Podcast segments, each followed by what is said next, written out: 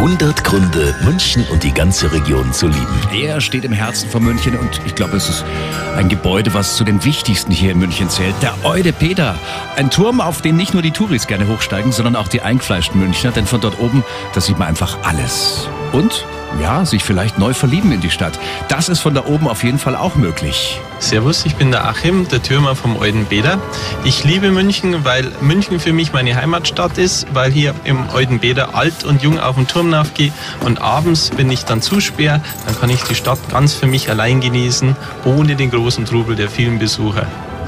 Mittlerweile hat er zugesperrt. Morgen hat der Turm aber wieder geöffnet, ab 9 Uhr, für den perfekten Blick über München. 100 Gründe, München und die ganze Region zu lieben. Eine Liebeserklärung an die schönste Stadt und die schönste Region der Welt.